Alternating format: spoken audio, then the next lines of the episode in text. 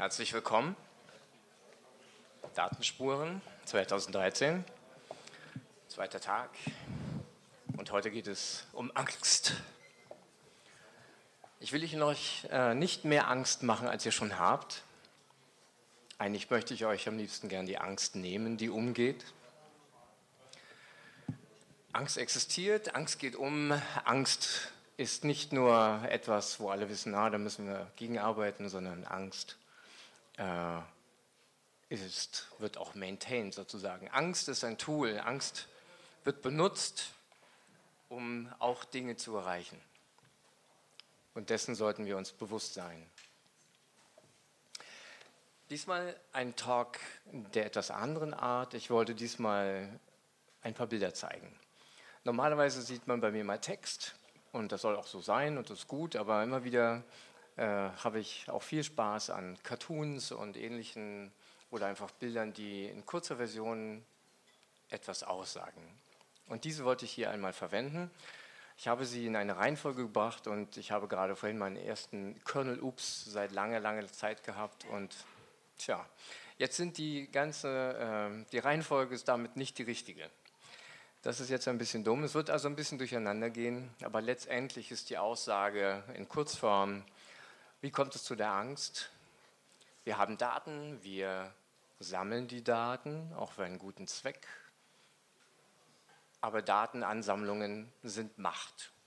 Ich glaube, ich muss das gar nicht groß erläutern, ich kann das groß philosophisch ausführen, aber sozusagen, wer das Geld hat, hat die Macht, aber heute ist es mittlerweile auch so, oder wie es auch immer schon war, Datenansammlungen sind Macht. Und diese Macht macht uns Angst. Was können wir tun? Wie ist die Lage? Was sind die Probleme? Das möchte ich aufzeigen mit Hilfe von diesen Bildern. Und äh, das Schreckgespenst Angst steht sozusagen ganz am Anfang. Äh, zum leichten Wechseln habe ich jetzt zwei Computer. Ich habe den einen mit dem Text als Prompter und den anderen zum Anzeigen. Das Dumme ist bloß, ich sehe hier nichts. Also ich muss mich immer mal ein bisschen da umdrehen, um das richtige Bild einzuspielen. Ja, das Internet begann mit einer großen Vision. Und äh, die sieht so aus. Und dann muss ich das richtige Bild erwischen. Und zwar mit folgender äh, Vision. Eines Tages werden wir in der Lage sein, wird die Menschheit in der Lage sein, mit diesen Maschinen Pornos zu schauen. Das ist Witzigerweise begann die ganze Geschichte mit dem Internet und anderen Dingen immer wieder damit, eigentlich Menschen zu verbinden.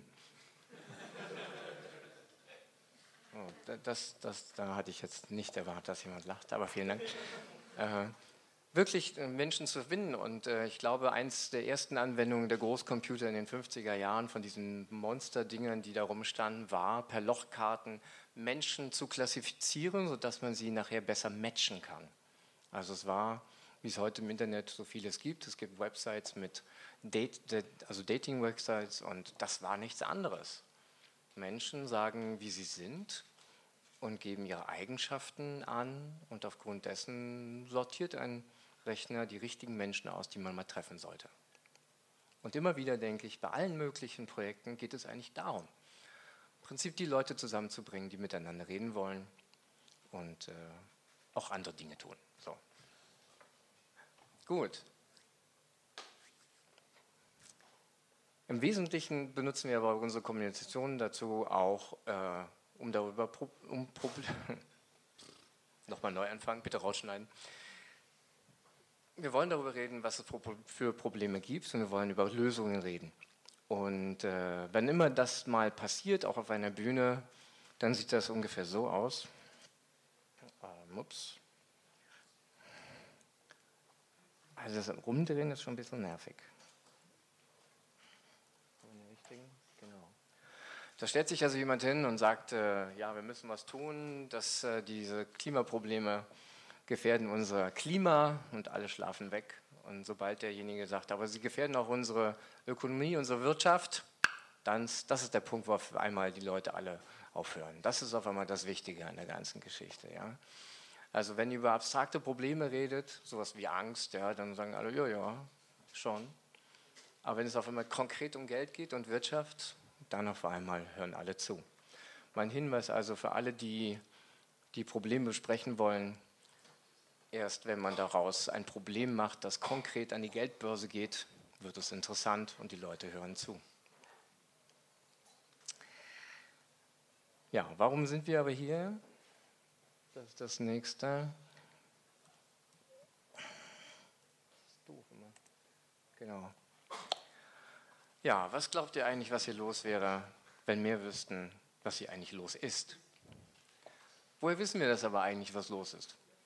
Wir müssen uns natürlich selber informieren, das lernen wir in der Schule. Zwei Manuals.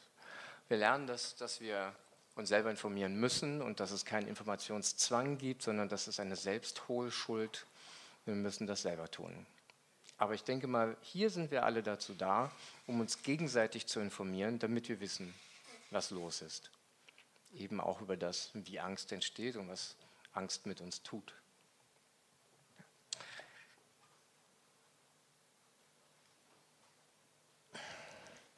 Das mit dem Wechseln müsste irgendwie, ja, es müsste schon in der richtigen Reihenfolge sein. Okay. Steve. Ähm. Ja, und jetzt beginnt das, wo es nicht mehr in der richtigen Reihenfolge ist. ähm, ich, ich denke, ich habe jetzt Folgendes als Idee. Ich gehe das Ding in der Reihe der Bilder durch, die ich hier vorher mir habe, und ihr müsst sozusagen die Reihenfolge im Kopf mal ein bisschen ändern. Ich äh, werde das nachliefern, die richtige Reihenfolge, wenn ich es wieder geschafft habe, das zu machen. Ähm, Im Wesentlichen, äh, ja, bear with me. So, ich nehme jetzt einfach mal die, damit ich das weiß, dass ich nichts vergessen habe. Ähm, Steve. Ja, das ist schon eines der Auswirkungen über die Whistleblower. Hier sagt der Text darunter, ähm, we've, wait, we've, pre no. we've prepared this room for you, Mr. Snowden. If you should need anything, just scream. Ähm, Letztendlich läuft es darauf hinaus zu sagen, letztendlich die Whistleblower sind an einer kritischen Stelle hier bei uns, äh, was Angst angeht. Wenn etwas schief geht und wir wissen nicht davon, müssen wir informiert werden. Die Informationsleute, die, die das in der Hand haben, kommen meist eben von innen, von einer Firma, von einer Regierung, von einem Projekt. Und wenn etwas schief geht, dann ist es umso besser, dass wir das rechtzeitig mitkriegen. Wir brauchen also Whistleblower und wir brauchen äh, ja, wir müssen eigentlich die Stigmatisierung loswerden bei Whistleblowern, dass die nur schlecht seien. Wir brauchen die Kritik. Kritik ist eine gute Sache, auch wenn die äh, Kritik auf Schlechtes eben hinweist. Einfach Kritik zu geben ist keine schlechte Sache. Man kann Kritik in einer schlechten Art und Weise bringen, der Stil kann schlecht sein, aber Kritik an sich ist hilfreich für eine Verbesserung. Wir brauchen das, wir brauchen Whistleblower, wir brauchen einen Schutz für Whistleblower.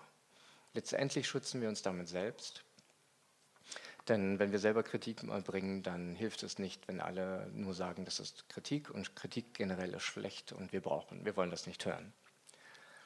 Ja, und Whistleblower kann es eben so ergehen, dass sie dann mal so wegtransportiert werden und äh, das ist auch zu verhindern. Ja, was können wir tun? Wenn Dinge schieflaufen im Kriegsfalle, und ich betone Kriegsfalle für das nächste Bild, heißt es immer Klappe halten. Bild dazu.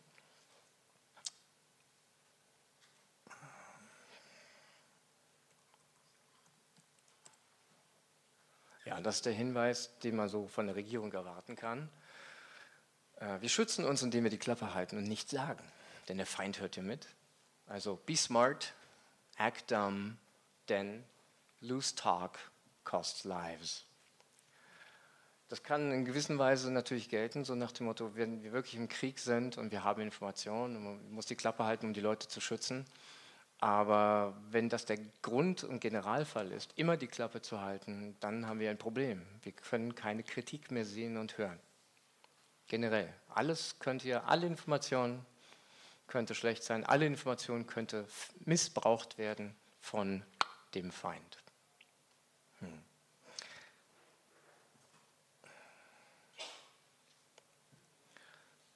Letztendlich wollen wir aber.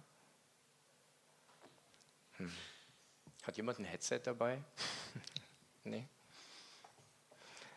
So.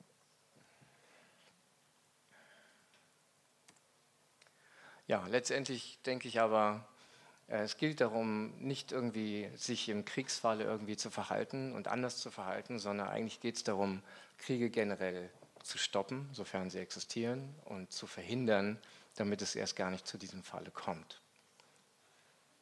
Auch da geht die Angst um, immer wieder die Angst vor dem Krieg auch.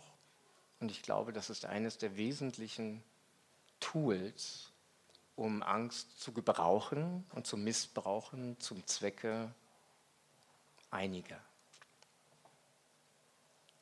Und immer wenn ihr etwas hört, so tut dies nicht oder lasst das sein oder macht das nur so, denn das ist im Sinne der Verhinderung von Schlimmerem, dann solltet ihr aufhorchen. Solltet ihr nachdenken, ist das nicht sozusagen eine Art der Angst.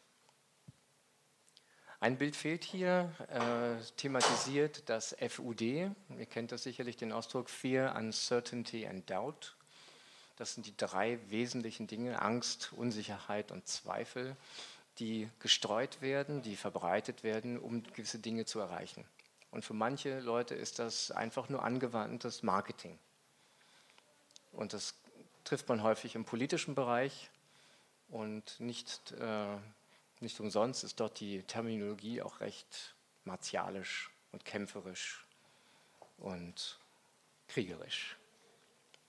Also denkt darüber nach, wenn ihr solche Dinge hört, ob dort nicht Angst im Spiel ist und fragt euch, wirkt es bei mir? Was tue ich oder was tue ich nicht, dass diese Angst bewirkt? Manchmal muss man, glaube ich, sehr ehrlich sein und sagen, ja, es funktioniert. Ich tue etwas oder lasse etwas. Regierungen ähm, verwenden aber auch sozusagen nicht nur Informationen und komische Informationen, um etwas zu erreichen, sondern auch sie verwenden das Ausblenden von Informationen. That's the next one.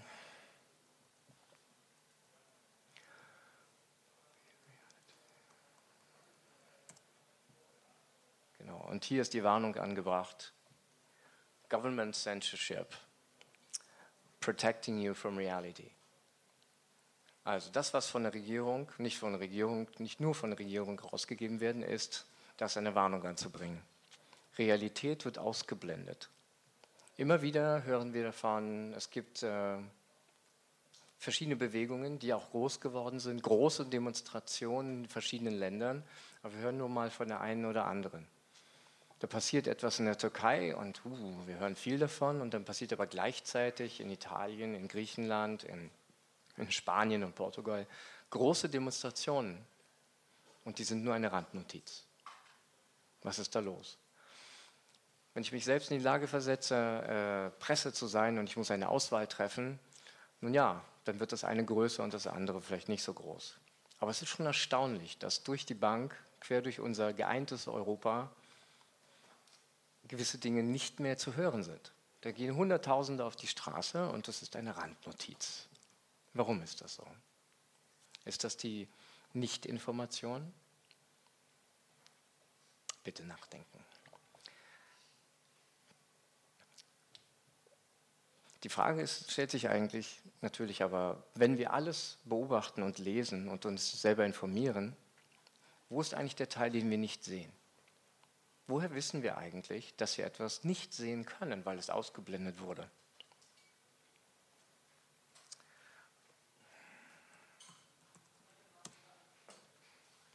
Genau hingucken. Die ersten Worte sind noch gut zu sehen. Censorship und da unten causes blindness. Durch Zensur wird man blind. Durch Zensur fehlen uns Daten, die wir ausblenden, die wir nicht wissen können und wir werden blind für gewisse Dinge. Nicht, weil wir es wollen, sondern weil wir dazu gemacht werden. Und da ich das, den Vortrag noch nicht gehalten habe und weiß, wie ich mit der Zeit hinkomme, mache ich einfach mal weiter.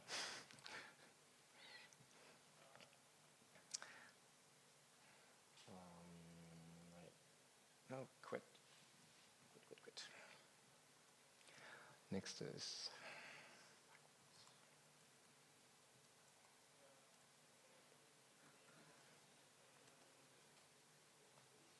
Ah, okay, das ist noch nicht. Äh Moment, Moment.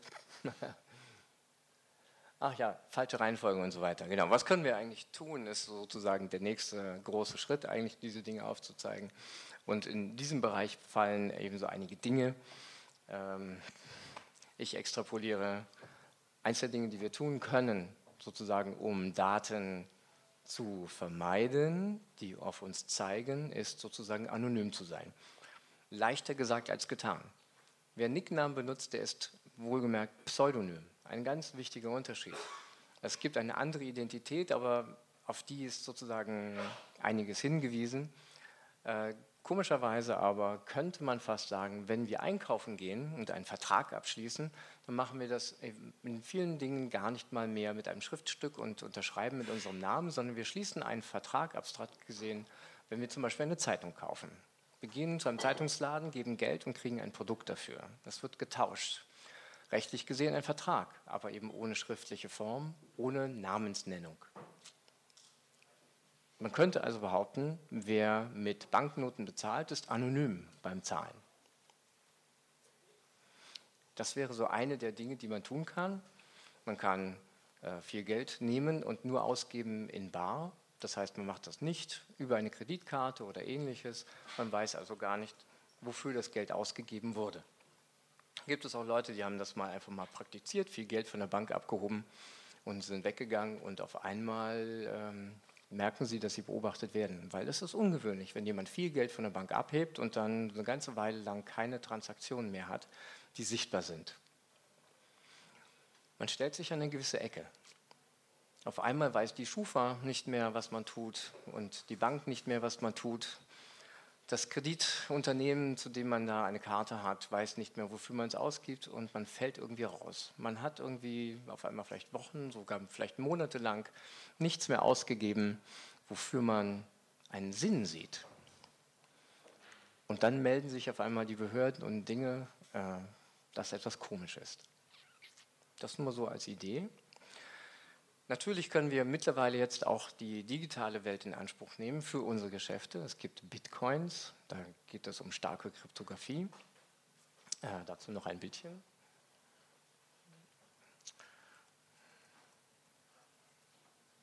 Ja, die neue Währung Bitcoin mit dem an, in Anklang eines anderen Währung äh, gewählten Titels In Cryptography We Trust an dieser Stelle natürlich muss man sagen, wir können das verwenden. Wir können da vielleicht anonym sein. Nein, wir sind es nicht. Wir haben eine Identität, nämlich unseren Schlüssel, und wir sind pseudonym. Es ist wie ein Nickname, aber dennoch könnte man es als solches verwenden. Und die Annahme dabei ist eigentlich immer wieder, wenn wir das verwenden, äh, dass wir in die Kryptographie glauben. Wir glauben daran, dass das äh, funktioniert, das ist die eine Sache. Wir glauben auch daran, dass niemand anderes das einfach nachmachen oder fälschen kann. Wir glauben uns auf der sicheren Seite.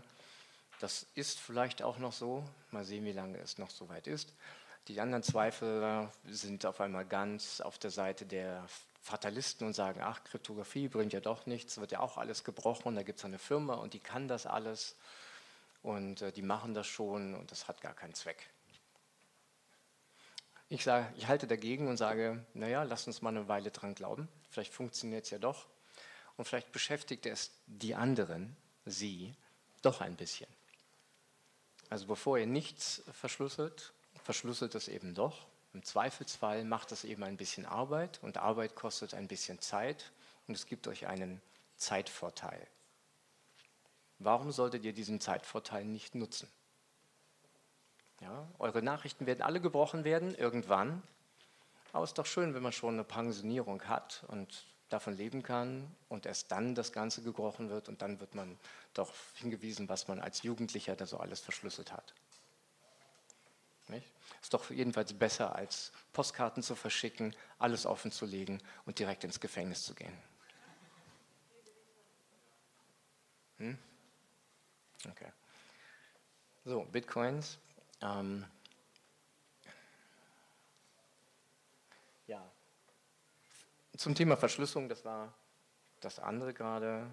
Ähm,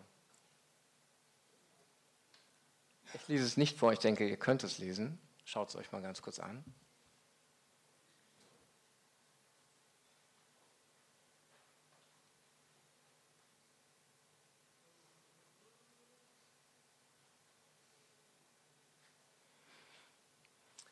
Ja, hier versucht Calvin seine äh, Nachbarsfreundin äh, zu überlisten, Susie, und sie wollen ihr eine Nachricht geben, aber es soll so aussehen, als hätten sie das verschlüsselt, aber es darf nicht zu sehr verschlüsselt sein, damit sie es ja doch irgendwie lesen kann. Und manchmal denke ich, äh, so könnte man, das könnte man auch als Tool benutzen. Nicht? Man verschlüsselt und schreibt irgendwas rückwärts und wird dann später mal auf dem Polizeirevier gefragt, warum man denn das tue. Die Antwort wäre vielfältig. Die Standardantwort ist, weil ich es kann. Die nächste Antwort ist, weil ich mal von Ihnen eingeladen werden wollte. Nicht? Und äh, alles Weitere mit starker Kryptographie ist dann für das Ordentliche. Ja, Calvin und Hobbes einer meiner Favorites. Ich hoffe mal, dass ich jetzt nicht verklagt werde, wenn ich irgendwelche Bilder zeige, von, für die ich nicht irgendwie ein Okay eingeholt habe. Es ist rein informell. Und äh, next.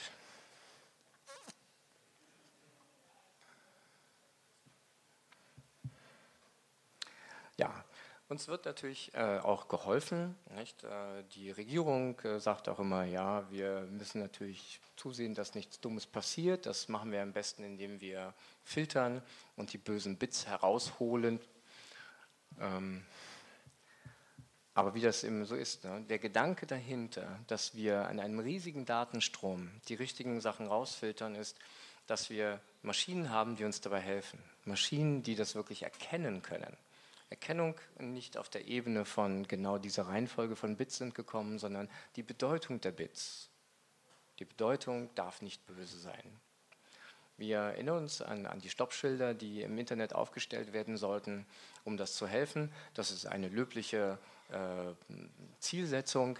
Aber wer natürlich weiß, wie das Internet ein bisschen funktioniert, dass die Daten eben nicht gleich in ihrem Sinne erkennbar sind, sondern dass sie äh, kodiert sind in Bits und Bytes, dass sie äh, paketiert verlaufen, dass sie eventuell verschiedene Wege nehmen, um wieder gesamt, zusammengesetzt werden, der weiß, dass das nicht so einfach ist, das alles irgendwie zu kontrollieren.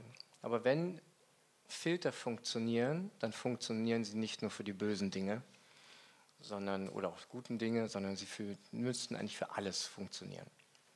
An dieser Stelle ähm,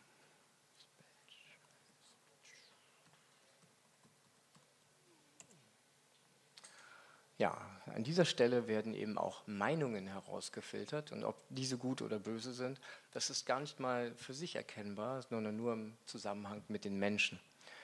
Und äh, wie immer muss das Ganze verkauft werden, wenn man das machen will. Ne? Und wie will man es nun verkaufen? Wie hätten Sie das gerne eingewickelt?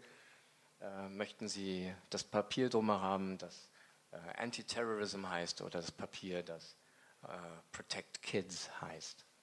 Ja? Und interessant an diesem Cartoon, denke ich, ist, er ist sozusagen pre-9-11. Der ist aus dem Jahr 2000, also noch bevor da was passiert ist. Aber ich denke mal, das ist auch gar nicht so verwunderlich, weil dieses Thema immer, immer und immer ein Thema bleiben wird. Äh, ich denke mal, pro Jahr zweimal, dreimal müssen wir erkennen, dass wieder ein Programm kommt, das in diese Richtung geht. Wir müssen was erkennen, wir müssen das Gute und Böse voneinander trennen und äh, unsere Internet, ja, unsere freie Meinungsäußerung, nicht nur im Internet, steht damit auf dem Spiel. Und darum müssen wir immer wieder kämpfen, dass wir müssen uns jährlich neu erkämpfen, mehrfach. Ob das nun Super, Pieper, Akta oder was auch immer heißt. Wir müssen wieder aufpassen, das kommt immer in einem anderen neuen Gewand daher, mit einer anderen Verpackung. Ja, Daten werden ganz viele gesammelt. Äh, das wird, äh, heißt nun heute Big Data, klar, große Datenansammlung. Wir tun das natürlich auf der einen äh, Weise, um ja, einfach die Daten zusammenzusammeln über unsere Umgebung. Wir wollen wissen, was uns umgibt. Wir sehen immer nur einen Teil, aber wir müssen das mal zusammenführen, um ein großes Bild zu haben. Wir machen uns dort Statistiken und wir wollen letztendlich, dass wir mit Hilfe dieser Statistiken Dinge erkennen können und auch geeignet verbessern können. Das ist die gute Absicht, die dahinter steckt. Bei Big Data laufen aber auch andere Daten zusammen, eben persönliche Daten. Äh, gewisse Daten haben wir hier gegeben, mal dort, aber die Zusammenführung ist letztendlich das Problem.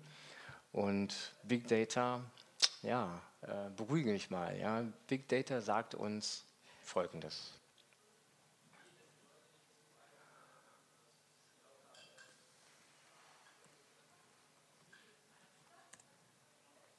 I am Big Data. Right, relax, relax. I only detect patterns, right? And if you have nothing to hide, you have nothing, you have no reason to worry. Sagt der Mann dazu. But I do like my privacy.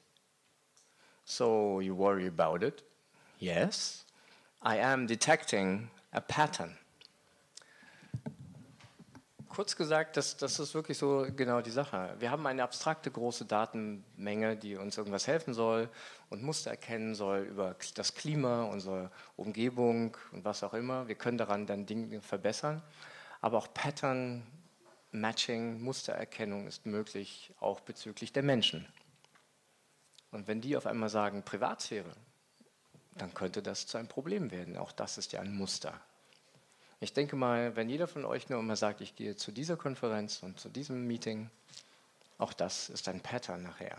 Was gibt es denn als Stichworte bei diesen Events? Das kann man manchmal in einer ganzen Tag-Cloud ablesen. Wenn man das zusammenführt, gibt es gewisse Muster und gewisse Stichworte. Und dann gibt es ihr, die euch um eure Privatsphäre Gedanken machen. Ihr seid bereits in einem Muster. Es ist längst zu spät. Ja, wie wollen wir damit umgehen?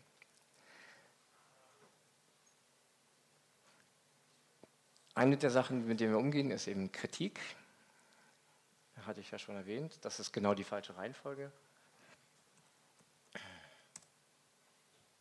Genau, wer Kritik, Kritik macht, ja, wird meistens als Störenfried empfunden und man, wird, äh, man bekommt besagt, Criticism of society is not free speech.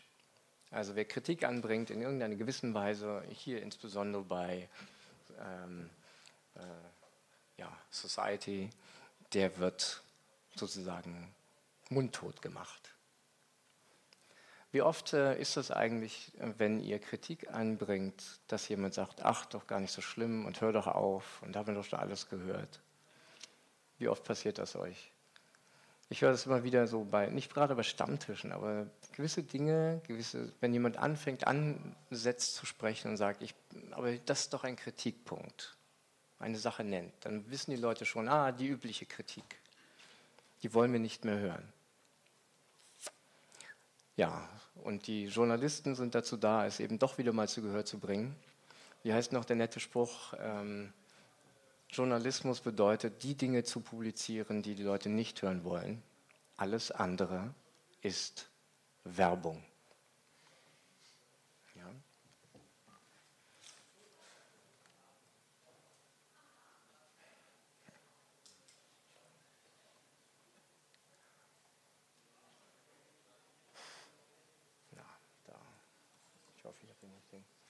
Ja, im Zweifelsfall, ähm, um also es wird immer wieder gesagt, um euch helfen zu können, müssen wir wissen, wo wir helfen. Wir müssen wissen, was passiert. Und damit wir nichts übersehen, müssen wir alles anschauen. Und das ist so die Folge. Im öffentlichen Raum gibt es überall die ganzen Kameras und ich denke, jeder erkennt, oder die meisten von euch erkennen diese Zeilen als Teil eines Liedes. Ja, every breath you take, uh, I'll be watching you. Interessanterweise finde ich immer wieder lustig, darüber nachzudenken, dass diese Band sich The Police genannt hat. Jedes Mal komme ich drauf, ja. I'll be watching you, The Police.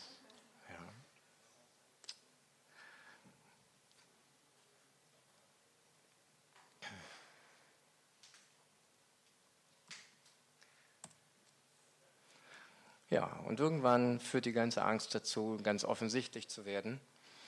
Wir kriegen gesagt, dass wir Autorität, die uns ja beschützen soll, dass wir die nicht in Frage stellen sollen.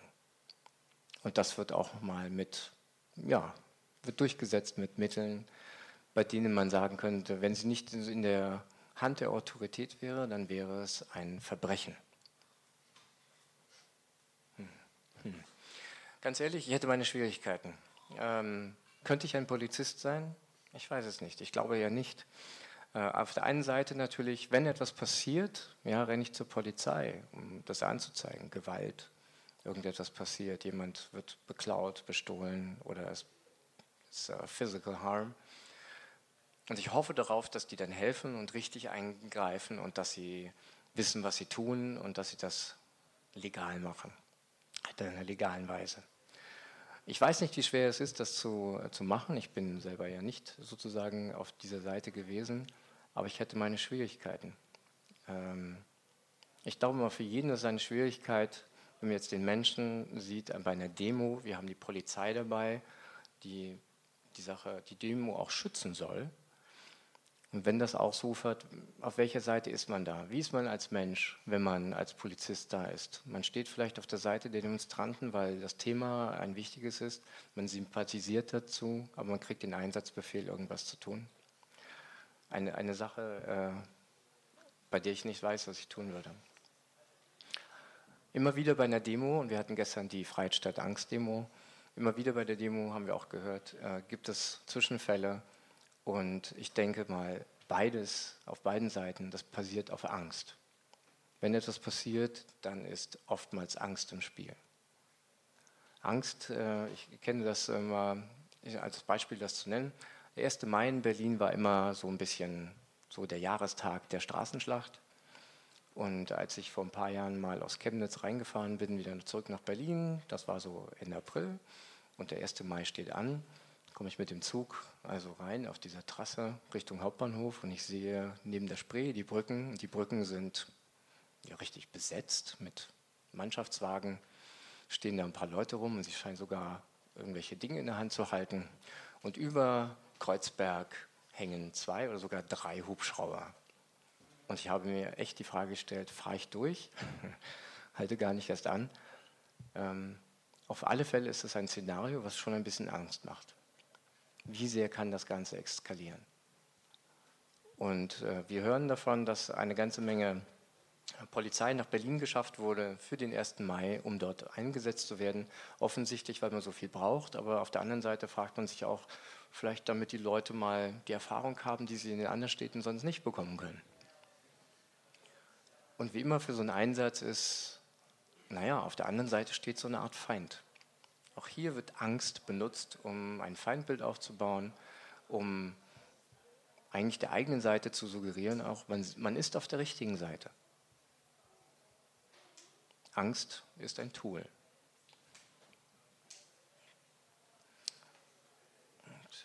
Ähm,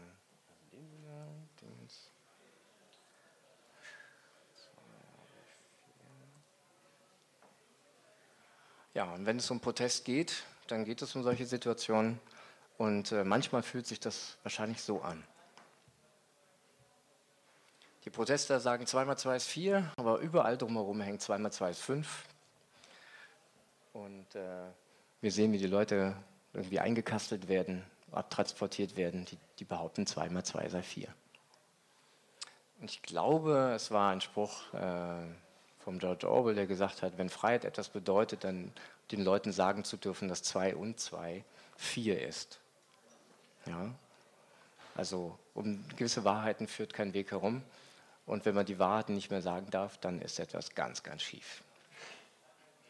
Lustig auch hier an diesem Cartoon. Links oben sieht man den Berliner Fernsehturm und auf der rechten Seite die Atomuhr, die Weltzeituhr. Äh, ich weiß nicht, woher es kommt. Also immer wieder auch die wer es weiß, woher es kommt, ich gebe natürlich gerne ähm, Attribution dazu. Ich wusste es noch nicht. Ich habe das irgendwann mal weggefischt, irgendwo mir behalten und ja, woher es kam, aus welcher Quelle, vergessen.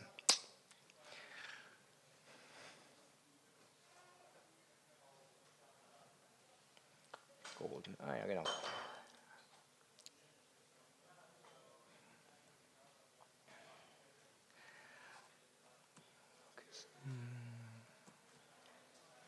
ja, in der ganzen äh, Kriegsführung und äh, so weiter ergeben sich neue Worte, Worte, die den Zusammenhang schon ungefähr äh, feststellen lassen.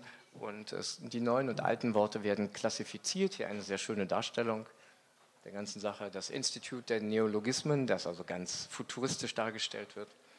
Uh, Department of Everyday Language, ein ganz normales Gebäude. Und die Society for the Prevention of Antiquated Terminology. Das ist natürlich so ein altes Haus und daneben der Graveyard, der, der Friedhof der Forgotten Words. Manchmal erscheint es mir, dass das Wort Freiheit immer wieder versucht wird, zu einem Forgotten Word zu machen. Ja, ähm, also ein bisschen aufpassen, was die Worte so ein bisschen bedeuten. Äh, es wird natürlich angesprochen, diese ganze Geschichte, in einem Roman, den ihr immer wieder zu hören bekommt, den 1984. Und dort gibt es sozusagen ein Neologismuszeug, und zwar ein Neusprech eigentlich eine vereinfachte Sprache, die einiges weglässt. Und so vereinfacht, dass man gar nicht mehr wirklich kritikwürdig sein kann. Man kann gar nichts mehr Schlechtes sagen. Und wenn, dann drückt es sich aus in dem Wort, äh, als Zusatzwort schlecht. Man kann eigentlich nur schlecht sagen, sozusagen. Und das fällt natürlich auf. Das ist einfach zu filtern. Und wie immer der Hinweis, bei dem Buch handelt es sich nicht um eine Anleitung. Man könnte mal fast sagen, lasst uns nicht über Dinge reden, die schlecht sein könnten, denn wenn wir Schlechtes nicht erwähnen, dann kommen die Leute auch nicht auf schlechte Ideen. Wir können Schlechtes verhindern, indem wir nicht über Schlechtes reden. Wir können auch Filter aber nicht verhindern, indem wir über Filter nicht reden. Und noch schlimmer wird es dann bei Tabus. Wenn wir über Tabus nicht reden, dann Genau. Ja. Also im Zweifelsfall, und äh, das gehört in einen anderen Vortrag, aber die Kurzversion ist, wenn wir Filter benutzen, um unsere Kinder vor dem richtigen Internet zu schützen. Also wir, wir, bauen so etwas wie eine Glaskugel um sie herum in der Schule. Lasst uns mal Internet machen, aber äh, nicht mit dem richtigen Internet verbinden. Und wenn dann doch, dann nur mit Filtern dann kommt mir das vor wie so ein Verkehrskindergarten. Jeder kriegt ein Tool, was zum Rumfahren und sich zum Bewegen, aber in gewissen Grenzen. Und es hat mit dem richtigen Leben da draußen eigentlich nicht viel zu tun. Der Effekt wird sein, dass man sich sicher fühlt in dem, was man tut. Und dann wird man auf die Welt losgelassen und dann ist die auf einmal ganz anders. Tja, äh, bei einem Führerschein, den man macht, ist das ungefähr so dieser Effekt. Ne? Man kommt raus in die richtige Welt mit einem dicken Gerät und muss damit lernen, umzugehen. Aber unter Anleitung. Da sitzt einer daneben und drückt im Zweifelsfall auf die Bremse, weil er noch eine zweite da hat. So ähnlich sehe ich das, was äh, Filter und äh, Schule angeht. Ich, bin, ich stehe auf dem Standpunkt, man sollte schon das richtige Internet zulassen, alles andere ist irgendwie nicht das Richtige aber man sollte dabei sein. Ich glaube, hier haben wir das große Problem der Betreuung. Nicht jeder Lehrer kann sich um 30 Schüler oder auch nur um 10 gleichzeitig kümmern in allem, was die tun. Natürlich probieren die einigen Unsinn aus, aber ich denke, man muss vorleben, was man da tut, wie man auf komische Seiten und komische Informationen reagiert. Aber man muss letztendlich darüber sprechen, denn es ist Teil des Lebens. Ja, zurück nochmal zu den Whistleblowern. Äh, hier sagt der Richter, you do realize that exposing the illegal things that your government do is illegal. Das ist die Situation von den Whistleblowern, von Bradley Manning, von Edward Snowden, die sagen, hey, hier läuft was schief. Und in diesem Fall, was schiefläuft, ist nicht irgendeine Firma, die man verklagen könnte, sondern es ist die große Firma, es ist unsere Regierung. Und die macht etwas falsch. Und was sie falsch macht, ist nicht nur etwas falsch schreiben oder bei Rot über die Ampel gehen, sondern hier wird auf Leben Einfluss genommen, hier wird sogar getötet und es wird alles so legal befunden und letztendlich zahlt der Taxpayer dafür.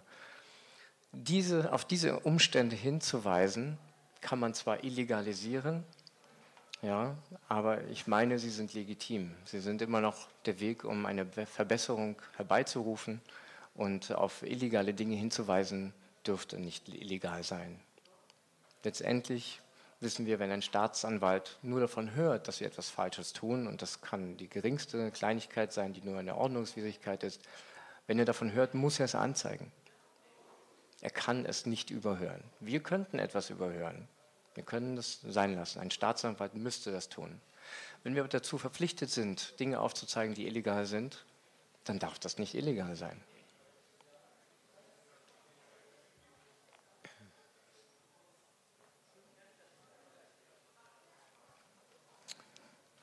Ja, noch eine äh, dazu. Die freie Meinungsäußerung muss geschützt bleiben. Es gibt dafür auch Grundlagen dafür, legale, im Gesetz angewandte. Und das sieht dann aber auf einmal so aus.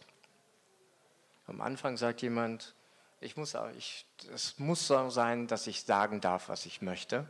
Und dann geht das durch verschiedene, sage ich in diesem Falle mal Filter hindurch. Es wird untersucht, was man dort macht. Und am Ende ruft einer, hey, ja, what happened to my freedom of expression? Was ist auf einmal daraus geworden? Ja, was ganz groß war am Anfang, ist auf einmal ganz klein geworden. Man hört es fast nicht mehr, man sieht es nicht mehr, es ist fast verschwunden. Und diese Filter sind weitere Gesetze. Die Gesetze kommen auf einmal von dem Hintergrund von Ereignissen, Angriffe auf den Staat und die Freiheit. Und dann wird ganz schnell gehandelt, dann werden auch mal ganz schnell Gesetze durchgepeitscht und diese sind dafür da, eigentlich um die Freiheit zu erhalten, aber komischerweise gehen sie nach hinten los. Ähm, ich erinnere an ein Ereignis in Deutschland, 80 Jahre her, 33, Machtergreifung. Auf einmal ging alles ganz schnell. Nach einem Monat der Machtergreifung brennt der Reichstag nieder. Man findet einen, sagt, von dem man sagt, ich, wir glauben, der war das. Oh, er ist zufälligerweise ein Kommunist. Mhm. Die Kommunisten und überhaupt und alle und wir müssen was tun und sie werden gesammelt und sogar in Schutzhaft befördert. Also das heißt, sie werden verhaftet, bevor sie das tun, was sie vielleicht tun werden.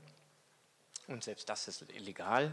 Es werden neue Gesetze durchgepeitscht und äh, dann weitere Bevölkerungsleute werden aussortiert sozusagen. Kauft nicht bei Juden, war schon Ende April der Fall. Und am 10. Mai gab es Bücherverbrennung. Also wer vermutet, dass Bücherverbrennung erst irgendwann im Krieg passiert ist? Nein, schon vor dem Krieg, äh, auch bevor es losging, auch noch bevor Olympia 1936 immer wieder verwunderlich zu sehen, dass Leute zu, für Olympia in ein Land gehen, das offensichtlich die Meinungsfreiheit mit Füßen tritt und äh, ähnliches tut. Aus heutiger Sicht ist das ziemlich offensichtlich. Wir haben gelernt, wir haben Geschichtsbücher, es ist äh, durchgegangen, wir haben Geschichte im Unterricht gehabt, wir haben das alles mal gehört. Hier in Deutschland können wir das verstehen. In anderen Ländern scheint es erst später zu passieren. Ich behaupte, 9-11 ist so ein Fall. Da passiert etwas, ein Angriff auf die Freiheit, es kommen Gesetze ganz schnell und es passieren Dinge. Und heute haben wir solche Dinge wie Homeland Security und Filter an den Bahnhöfen. Wird sich das wieder eigen? Natürlich nicht in Deutschland. Wir wissen ja Bescheid. Wir haben aus der Geschichte gelernt. Oder vielleicht doch nicht. Ich behaupte, die Leute wachsen ja nach und sie kennen nicht alle Geschichte und man kann nicht alles wissen. Wir müssen immer wieder von neuem darüber nachdenken, was unsere Freiheit bedeutet und wie wir sie uns erhalten oder wiedergewinnen.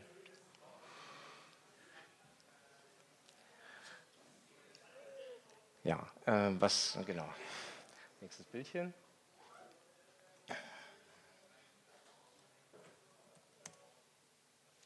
Was können wir tun? Uns verstecken. Wir verstecken uns einfach. Wir ziehen uns raus. Wir vermeiden weitere Daten, wir kommunizieren nicht mehr, wir nehmen letztendlich dann nicht mehr am Leben teil.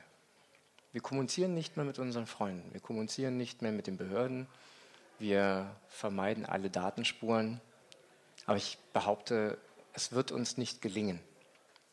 Also selbst obdachlose Leute, wo man meint, naja, die sind auf der Straße irgendwo, die sieht man nicht, Nein, auch die brauchen eine Anschriftsadresse, die sie irgendwo haben müssen. Irgendwo müssen Behörden sie auch erreichen, um sie zu unterstützen.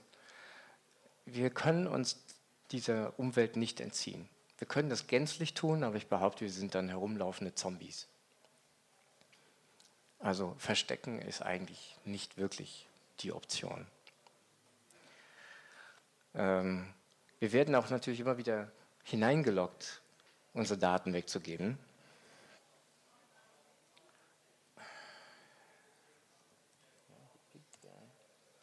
Diese beiden Schweinchen sagen, hey, ist doch alles prima hier.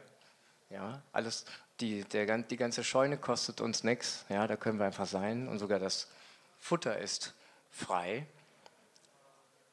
Und ihr wisst natürlich, was dahinter steht, wenn die Schweinchen in der Hütte da sind. Irgendwann passiert etwas mit ihnen, mit ihrer Freiheit. Ja, und wie immer gilt die Warnung, wenn es kostenlos ist, dann seid ihr das Produkt.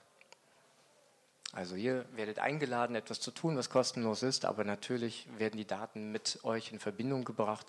Ihr sollt eure Daten abgeben und das bleibt nicht nur dabei, dass ihr euch einen Namen und ein Passwort ausdenkt. Nein, da möchte jemand euer Geburtsdatum haben, eure Adresse und vielleicht noch zwei, drei andere Dinge.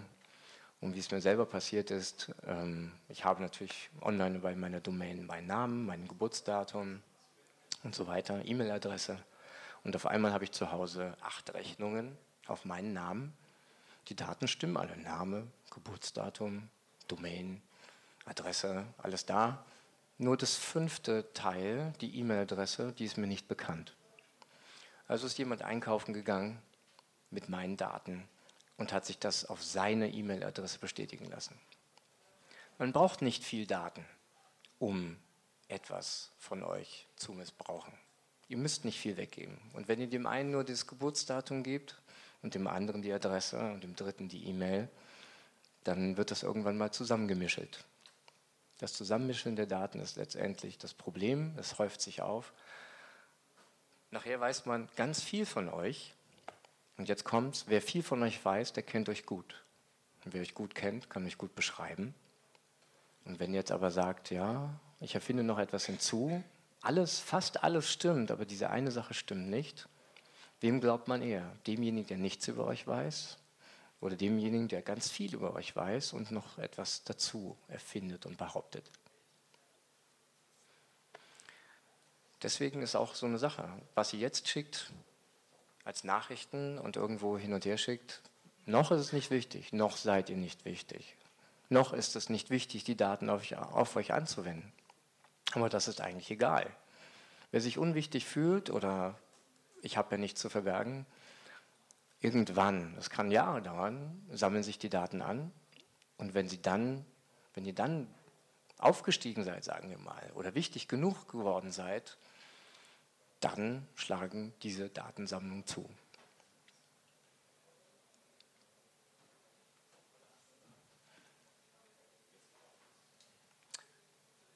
Wer im Internet äh, anonym sein will, der, also man glaubt es zu sein erst einmal. Und wo sind sie? The Joy of Tech, genau. Also früher, schon glaube ich 95, gab es einen Cartoon, der ist links zu sehen, äh, in einer Zeitung. Und da sieht man zwei Hunde und der Hund, der auf dem Stuhl vor dem Rechner sitzt, der sagt, äh, on the Internet, nobody knows you're a dog. Das war so ein klassischer Ding. Ich glaube, das war 95. Kam schon richtig früh. Aber man ist es natürlich nicht, wenn man im Internet ist. Auf der rechten Seite sehen wir die heutige Zeit, im Hintergrund so ein NSA-Logo und die Jungs sagen, also ich glaube, wir sind ziemlich sicher, der Sender dieser Daten ist ein brauner Labrador. Ja, sieht gut aus. Und er lebt wahrscheinlich mit einem schwarz-weißen anderen Hund zusammen und ich glaube, beide sind am Humpeln, weil mittlerweile nach fast 20 Jahren, äh, das ist schon für einen Hund ziemlich alt und die humpeln dann alle durch die Gegend. Genau so hat sich das entwickelt. Ja, auf der linken Seite noch das gute alte Internet, in Anführungsstrichen. Wir sind alle anonym. Noch niemand, weiß niemand etwas über uns. Auf der rechten Seite, wir wissen alles über euch. Ja, was können wir tun? Letztendlich, wir müssen uns gegenseitig informieren. Ähm, wie ist es mit der Zeit? Wann kommt der nächste dran? Wie viel Zeit noch? Ich habe jetzt keine Uhr hier. Ja, noch ein bisschen weiter, ja. Auf alle, was wir tun können, ist manchmal, wir müssen eben aufzeigen, was Sache ist. Und wir müssen um unsere Freiheit kämpfen. Und das wird oftmals missverstanden. Hallo? Oder? Ja. Und ich nehme ein Zitat von einem Mann, der hier wenige Meter von uns entfernt gelebt hat, aufgewachsen ist, Erich Kästner. Und er hat einmal gesagt, wir dürfen nicht warten, bis der Freiheitskampf Landesverrat genannt wird. Eine wichtige Aussage. Diese Sachen sind manchmal echt schwer zu erkennen. Was ist denn der, das Ziel dieser Aktion, einer Demo, eines Protestes, einer Kritik? Und das wird oftmals so falsch verstanden, da tut jemand aus Prinzip meckern und nöseln und äh, soll ja gar nichts bringen. Ich denke, was wir hier immer wieder tun, ist darauf hinzuweisen, was Freiheit ist und bedeuten kann. Und es könnte uns aber passieren, dass wenn wir das tun, dass wir des Landesverrates bezichtigt werden. Fünf? Okay. Ja, das, darum dieses Zitat, eben weil auch Dresden und dieser Mann. Und äh, ja, übrigens war er, glaube ich, der Einzige, der bei der Bücherverbrennung in Berlin dann äh, anwesend war und gesehen hat, wie seine Bücher mit verbrannt wurden. Jemand hat ihn erkannt, auf ihn gezeigt und gesagt, da ist er, der, der Kästner. Aber eigentlich keiner hat ihn wohl gewagt, ihn irgendwie anzufassen. Er war schon zu bekannt. Sein Buch Emil und die Detektive war schon verfilmt. Er war wirklich bekannt wie ein bunter Hund. Hm.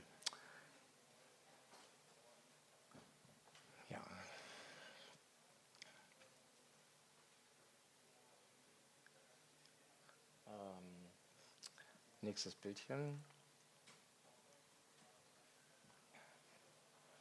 Hallo.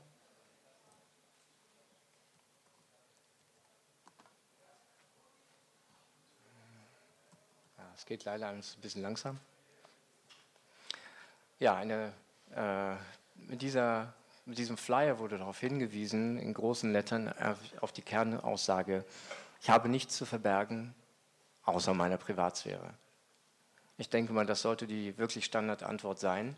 Verbergen? Nichts? Nein, das gibt es nicht. Man hat etwas zu verbergen. Das sind so Kleinigkeiten, an die man gar nicht mal denkt. Ja, das ist der Briefumschlag um den Brief, das ist die Tür, die man zumacht, wenn man auf Toilette geht, das sind die Gardinen, die man zuzieht. Und das sind so Kleinigkeiten, andere Dinge. Und letztendlich gehören sie dazu, einfach zu sagen, nein, das sollte euch gar nicht interessieren, das ist meins, mein Ding, meine Privatsphäre. Und wenn die Frage kommt, aber Sie haben doch nichts zu verbergen, Sie sind doch ein guter Mensch, dann sage ich, naja, Privatsphäre haben Sie doch auch, kennen Sie doch sicherlich. Was Sie zu verbergen haben, das habe ich auch zu verbergen. Ja, es gibt einen Teil, der zu verbergen ist, aus Prinzip. Und da ist nichts Schlimmes dran, das ist richtig so, das tut jeder. Und ich glaube, jeder hat seine Gründe dafür. Was genau verbergen werden muss, das ist jedermanns eigene Entscheidung. Aber auf die sollte man pochen. Lasst euch das nicht nehmen.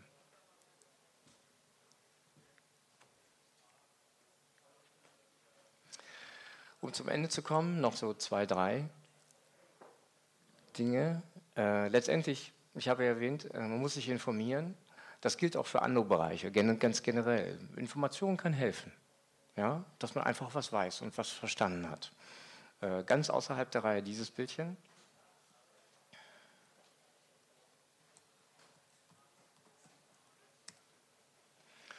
Ja, Buchkauf. Math for Dummies, Mathematik für Anfänger oder für Dummies. Zweimal 16,99, das macht zusammen 50 Euro. Oder 50. Genau.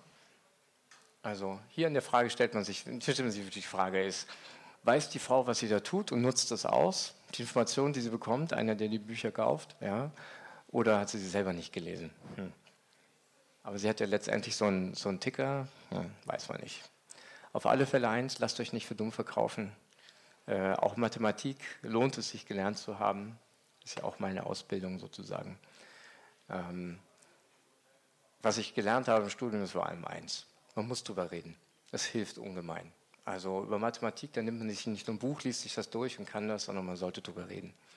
Und äh, viele Wege führen zum Ziel. Und wie ich immer auch erlebt habe, jeder Mathe-Tutor war eigentlich so drauf, dass er sagt, naja, da hat sich jemand an der Stelle verrechnet bei irgendeiner Ziffer. Egal. Der Weg, darauf kommt es an. Und wer hinschreibt, was er für eine Idee hat und wie er das ausführen würde und nicht weiterkommt, na, ist nicht so schlimm. Aber vielleicht ist das einer der richtigen Wege. Gibt auch Punkte. Redet drüber.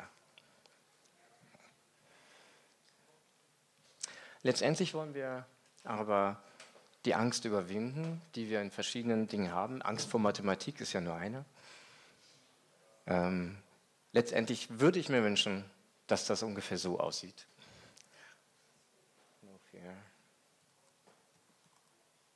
Genau. Wenn jemand durchs Leben geht und einfach vielleicht die äh, Dinge nicht unbedingt äh, sieht, vor denen man Angst hat und das einfach deswegen schafft. So sieht das aus. Einfach durch die Gegend gehen und alle Gefahren umschiffen. Selbstbewusst das Leben in Angriff nehmen. Und man kommt dort auf die Gewinnerlinie. Zum Abschluss.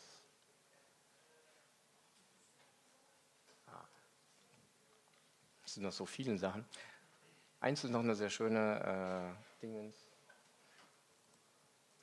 Wo ist die Sharing Scissors for Swords? Ups, no.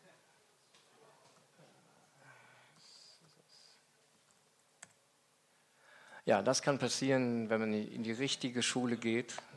Die Gedanken werden ein bisschen beschnitten. Die Schere im Kopf ist eine der großen Gefahren, denen wir zulaufen, indem wir uns an Dinge gewöhnen, indem wir unsere Gedanken schon beschneiden, bevor wir sie äußern, indem wir Dinge weglassen aus Angst. Und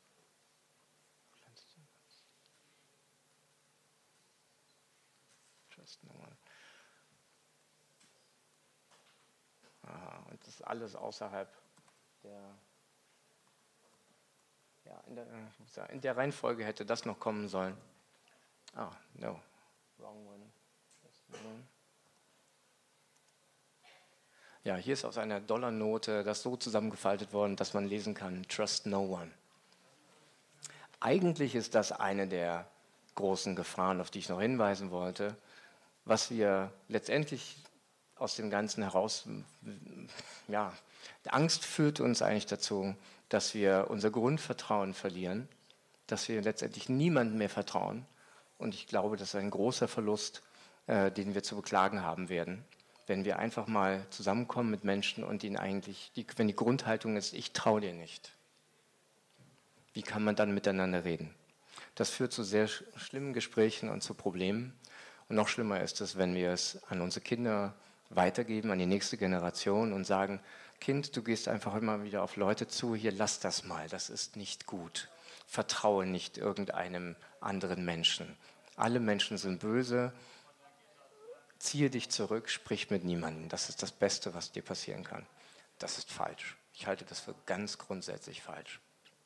Letztendlich denke ich mal, unser Globus ist äh, dieses große Raumschiff, genau, auf dem wir durch die Gegend fliegen. Wir sind alle dort. Und wenn das untergeht, haben wir ein Problem. Wir können nur diese Probleme zusammenlösen. Wir müssen deswegen miteinander reden, kommunizieren und das möglichst ohne Angst. Es gibt noch ein paar mehr Bilder, ich werde sie online stellen, aber ich danke euch erstmal an dieser Stelle fürs äh, Zuhören und ich hoffe, dass ihr über Angst nachgeht und dass ihr sie überwindet und dass ihr mit allen Leuten frei kommunizieren könnt. In dem Sinne, alles Gute.